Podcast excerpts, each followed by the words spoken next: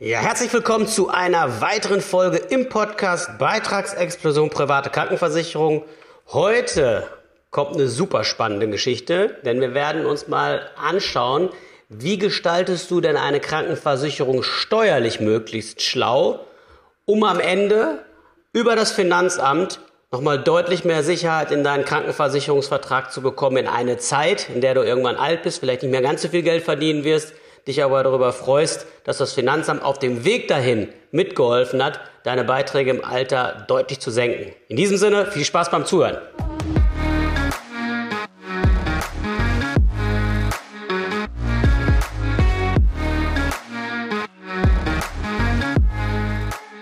Also, in der Krankenversicherung kann man definitiv eins machen. Seit 2010 sind die Beiträge uneingeschränkt steuerlich absetzbar. Was zur Folge hat, dass wenn bei dir, keine Ahnung, irgendein Beitrag X im Monat für die Krankenversicherung abgebucht wird, ganz egal, ob du angestellt, selbstständig, freiberuflich bist oder auch Beamter, dann ist es so, dass du in der gesetzlichen sogar 100% des Beitrages deiner individuellen Steuer entgegensetzen kannst. Also beispielsweise, wenn du ganz gutes Geld verdienst und hast dann irgendwie auf die letzten Euro, die verdienst, einen Grenzsteuersatz von mit von mir aus Kirche und Soli 46 Prozent. Dann holst du dir also quasi Richtung der Hälfte dessen, was du zahlst vom Finanzamt zurück. Und Leute, das muss man sich immer wieder vor Augen führen. Wir leben in einem der besten Gesundheitssysteme der Welt. Und die Beiträge dafür sind bestimmt nicht gering. Wenn man aber die Steuer mit einbezieht, also wenn man ehrlich ist und sagt, Mensch, ich kann mir aber auch ganze Teile von Finanzamt hier zurückholen, dann wiegt das nicht mehr so schlimm, wie es auf den ersten Blick scheint. Und wenn man dann überlegt, dass wir wirklich ne, nicht überall nur eine Notversorgung bekommen, in den USA wirst du ja sogar abgewiesen, wenn du keine Krankenversicherung hast und sie nicht leisten kannst. Aber selbst in unserer gesetzlichen Krankenversicherung sind wir hier noch viel, viel besser aufgestellt als in den meisten Teilen der Welt. Und beitragsmäßig werden wir auch nicht so stark zur Kasse gebeten, wie es auf den ersten Blick scheint. Also das ist erstmal die positive Message ganz am Anfang. Was heißt das jetzt insbesondere für die von euch, die sich privat krankenversichern? Hier ist es ein bisschen anders und zwar ist es so, du kannst die Krankenversicherung nicht komplett absetzen, sondern der Versicherer muss quasi eine Berechnung anstellen. In dieser Berechnung schaut er, wenn du bei ihm nur die gesetzlichen Leistungen hättest, also kein Heilpraktiker, keine besseren Zahnleistungen, kein Zweibettzimmer, also so wie es in der gesetzlichen versichert wäre. Wie viel würdest du dann zahlen? Jetzt sagen wir mal 80 Prozent von dem Beitrag, den die Private bei dir im Monat abbucht, geht auf gesetzliche Leistung oder 70 Prozent und auch nur die kannst du steuerlich absetzen. Ist aber immer noch ein großer Batzen. Ist immer noch ein großer Batzen. Das ist das eine, was du dir merken kannst. Du kannst also große Teile deiner privaten Krankenversicherung absetzen.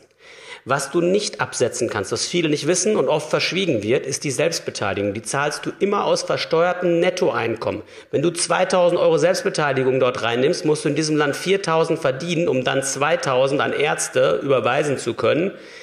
Einfach nur deswegen, weil es aus dem Netto kommt. Also im Umkehrschluss sind viele besser bedient. Sie zahlen lieber ein bisschen mehr Beitrag an die Private, haben aber dann weniger Selbstbeteiligung, weil dann schlagen sie mehrere Fliegen mit einer Klappe. Sie zahlen zwar ein bisschen mehr Beitrag, aber dadurch, dass Sie mehr Beitrag zahlen, muss der Krankenversicherer auch mehr Rückstellungen bilden, also mehr Sicherheit fürs Alter in Euro umgerechnet. Also Beispiel.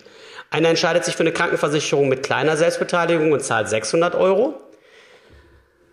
Und der Versicherer sagt, ich zahle 30, 40 Prozent in die Altersrückstellung rein. Und der nächste entscheidet sich für eine Versicherung für 400 Euro mit sehr hoher Selbstbeteiligung. Und der Versicherer sagt wieder, ich zahle 30 oder 40 Prozent von deinem Monatsbeitrag in deine Alterssicherung rein dann ist natürlich klar, dass der, der 600 zahlt, 40 Prozent von 600 sind 240 und 40 Prozent von 400 sind 160, dass da 80 Euro jeden Monat mehr in die Rücklagen gehen. Und das macht sich mit Zins und Zinseffekt über dein Leben irgendwann bemerkbar.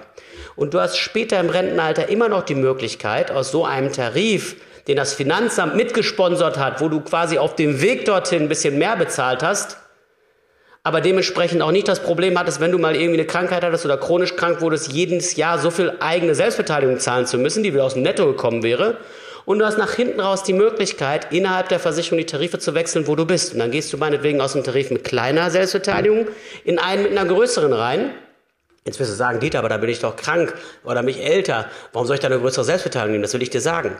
Weil ich habe bestimmt 4000 Fälle jetzt auf dem Tisch gehabt. Und bei nicht wenigen war es so, dass die zum Glück durch Zufall in einem Tarif gewesen sind, der eben eine kleine Selbstbeteiligung und einen höheren Monatsbeitrag hatte. Die habe ich dann umgestellt bei derselben Gesellschaft, tariflich und leistungsmäßig genauso vom Leistungsniveau wie bisher, aber mit ein bisschen mehr Selbstbeteiligung drin. Aber die Ersparnis, die daraus gemündet ist, war ein Vielfaches höher als die zusätzliche Selbstbeteiligung. Also Beispiel, jemand hat bisher 0 Euro Selbstbeteiligung, hat demnächst 1000 Euro Selbstbeteiligung. Trotzdem geht der Beitrag um 3.000 oder 4.000 Euro im Jahr runter und es lohnt sich sogar für einen chronisch Kranken. Du hast aber noch einen Plan B in der Tasche, nach hinten raus, wenn du dann die Beiträge auch noch zahlen willst und hast noch Wechseloptionen, einfach weil du auf dem Weg dahin das Finanzamt mit in die Pflicht genommen hast. Und das ist natürlich ein Vorteil, den kann dir keiner mehr nehmen. Das ist eine zusätzliche Sicherheit, die kann dir keiner mehr nehmen. Und wenn jetzt die Leute zuhören, die schon in der Zeit vor 2010 privat versichert waren und damals noch das Konzept gefahren haben, ich nehme eine hohe Selbstbeteiligung um halt möglichst viel Beitrag zu sparen. Auch ihr könnt noch mal neu darüber nachdenken, den Tarif eventuell ein bisschen umzubauen, vielleicht jetzt lieber ein paar Euro mehr zu zahlen, nicht mehr diese hohe Selbstbeteiligung in der Backe zu haben, aber nach hinten raus mehr Sicherheiten in den Vertrag reinzukriegen. Ja, es ist ein Umdenken erforderlich, weil es seit 2010 eben die Möglichkeit gibt, seine Krankenversicherung uneingeschränkt steuerlich abzusetzen. So, also, wir halten nochmal fest. Monatsbeitrag ist zu großen Teilen steuerlich absetzbar. Selbstbeteiligung kommt aus dem Netto. Und jetzt kommt der dritte Punkt. Ich höre das immer wieder, wenn Leute sich bei mir melden und sagen, Mensch, Dieter, ich habe hier so ein tolles Angebot von der privaten Krankenversicherung bekommen, von irgendeinem Versicherungsfuzzi. Und der sagt, bei der Versicherung, da gibt es eine fette Beitragsrückerstattung, wenn ich nicht zum Arzt gehe. Da sind schon gleich zwei Denkfehler drin.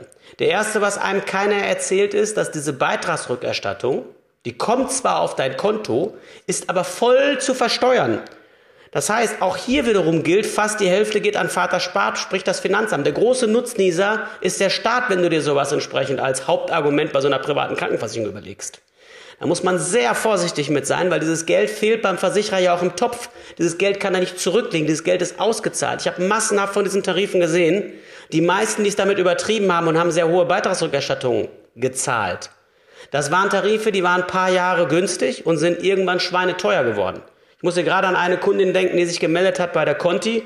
Die hatten genau so einen Tarif, den haben die über MLP, ist ein Akademiker, ich sag mal Strukturvertrieb, der da quasi, also nennen sich selber nicht Strukturvertrieb, ist ein Finanzdienstleister, ein Makler, aber der eben strukturiert arbeitet, mit einem Hierarchiesystem, nicht ganz so schneeballmäßig wie die anderen, aber trotzdem ja ein Hierarchiesystem. Und die haben den Leuten das, den jungen Akademikern reihenweise verkauft, so von wegen, ey, wenn du das machst, dann bekommst du bis zu sechsmal den Monatsbeitrag zurück. Wenn du angestellt bist, zahlt dein Arbeitgeber quasi deine Krankenversicherung, die andere Hälfte holst du dir zurück. Ja, ich habe das Ding jetzt gerade mal aufgemacht. Die ist gestartet in 203 mit 452 Euro. Die ist jetzt in 2022 bei 930 Euro im Monat. Und das nur deswegen, weil die Effekte aus diesem Argument sich meistens rächen, weil das Geld dem Versicherer fehlt. Und du bist gar nicht der große Profiteur davon, weil die Hälfte dessen, was du da ausgezahlt bekommst, oder fast die Hälfte, wir sind mal im Hochsteuerland, die geht wiederum an Vaterstaat, sprich ans Finanzamt. Und das erzählen die Vermittler den Leuten oft nicht und ich glaube auch deswegen, weil sie es nicht besser wissen. So, also mit anderen Worten, weil du diesen Podcast hörst, Podcast hörst, hast du auch eine Ahnung davon, wie das steuerlich schlau zu regeln ist. Und Beitragsrückerstattung ist ein mega unwichtiges Argument in der privaten Krankenversicherung, weil, wie gesagt, dort mehrere Fehler gemacht werden. Zum einen, das Finanzamt freut sich, weil es daran beteiligt wird. Zum anderen fehlt dem Versicherer das Geld in der Kasse, weil viele sind natürlich getrimmt, wenn die da auch so reingehen. Dann versuchen sie die Beitragsrückerstattung zu bekommen. Und das rächt sich irgendwann. Und das Dritte, und das ist das Schlimmste, wenn es dann so ist, dass die Leute, weil sie wissen, sie kriegen Geld zurück, versuchen, jeden Arztgang zu umgehen. Und hier, liebe Männer, da meine ich insbesondere auch uns mit.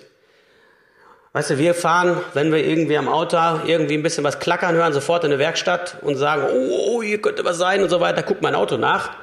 Aber wenn wir gestresst nach Hause kommen, wenn wir total overloaden, wenn wir irgendwie im roten Drehzahlbereich drehen selber, dann wird abends die Flasche Bier draufgehauen oder irgendwie, keine Ahnung, ähm, wir versuchen es irgendwie mit Sport oder irgendeiner noch weiteren Überbelastung des Körpers zu kompensieren. So, und das ist was, was habe ich dummerweise gerade wieder vor ein paar Wochen erlebt. Das ist ein Kumpel von uns, beim Mittagessen gesessen und dann haben seine Freunde ihm gesagt, Mensch, du, ganz ehrlich, deine Augen sehen ziemlich gelb aus. Ist mit dir alles in Ordnung? Ja, ja, ich fühle mich gut. Ja, vielleicht sollte man damit mal zum Arzt gehen. Und dann sagt er, ja, das mache ich, aber ich habe jetzt noch ein paar Baustellen. Also der hat so Fenster verkauft und eingerichtet, ähm, also fürs Haus. Und ähm, das muss ich machen, ich muss die Baustelle erst noch fertig kriegen, da gehe ich in drei, vier Wochen hin. Ja, ist zum Arzt gegangen. Der Arzt sagt, müssen Sie sofort in Röhre dich schieben und gucken, was los ist. Ja, Leberkarzinom, 8 cm groß, bis 4, 5 cm kannst noch was retten. Das Ding war durch, vier Wochen später war der tot. Wo ich so denke, ey, ganz ehrlich, das liegt jetzt nicht an, an, an reine, ich will die Beitragsrückerstattung haben, da wollen wir nicht drüber sprechen. Aber das begünstigt das noch, dass Leute so ein bisschen dafür motiviert werden, möglichst wenig Rechnung einzureichen, möglichst wenig Geld auszugeben beim Arzt, weil man kriegt ja diese tolle Beitragsrückerstattung. Lasst euch von dem Kram nicht blenden. So, also das zum Thema Steuer und private Krankenversicherung. Also ihr haltet nochmal fest, es ist in vielen Fällen schlau, jetzt ein bisschen mehr zu zahlen, mehr steuerliche Absetzbarkeit zu haben, mehr Sicherheit nach hinten raus, weil man dann nochmal den Tarif intern wechseln kann und macht sich diese vielen Altersrückstellungen, die vom Finanzamt mitbezahlt wurden, zunutze. Hat auf dem Weg dahin eine kleinere Selbstbeteiligung. Und wenn es so kommen sollte, dass du wirklich regelmäßig Medikamente brauchst oder auch irgendwie eine Kleinigkeit hast, Bluthochdruck oder meinetwegen Schilddrüsenunterfunktion oder von mir aus, wenn es ein bisschen schlimmer kommt, Rücken, bisschen Asthma oder ich weiß nicht was, dann weißt du, okay, du musst nicht aus dem Netto ganz so viel Geld jedes Jahr selber auf den Tisch legen und schließt gleichzeitig eben halt mehrere Vorteile auf einmal in deine Richtung. Und das ist grundsätzlich das, warum Steuer so einen großen Effekt hat wenn es darum geht, so eine Krankenversicherung auch richtig zu gestalten. Das ist noch nicht alles. Du kannst jetzt sogar dem Ganzen noch die Spitze aufsetzen, deine Krankenversicherung nicht mehr monatlich zahlen. Du kannst hingehen und kannst quasi Ersparnisse gegenüber der gesetzlichen auch noch steuerwirksam, steuerlich gefördert zurücklegen. Aber das würde für eine Folge viel zu weit gehen. Wichtig ist erstmal, dass du die großen Sachen verstanden hast, wie die Krankenversicherung vor allen Dingen steuerlich einzuschätzen ist. So, das war wieder eine weitere Folge bei uns im Podcast. Super cool, dass du dabei gewesen bist. Und ganz ehrlich, wenn du sagst, Mensch, Dieter, der Kram, das ist alles irgendwie wie böhmische Dörfer. Ich weiß jetzt nicht so richtig, wie soll ich schlau anstellen, auch steuerlich. Wie konzipiere ich das Ganze so, dass ich vor allen Dingen nach hinten raus die Kiste noch bezahlbar habe? Und sollte ich überhaupt in die Private gehen? Du, ich kann es dir nicht abnehmen. Da ist am Ende des Tages natürlich deine Entscheidung.